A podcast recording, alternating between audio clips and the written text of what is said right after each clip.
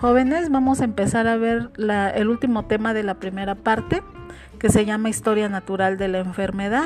Entonces, a través de unos audios que les voy a mandar, van ustedes a hacer sus anotaciones pertinentes y también eh, vamos a ver unas diapositivas y finalmente lo vamos a plasmar en un mapa conceptual.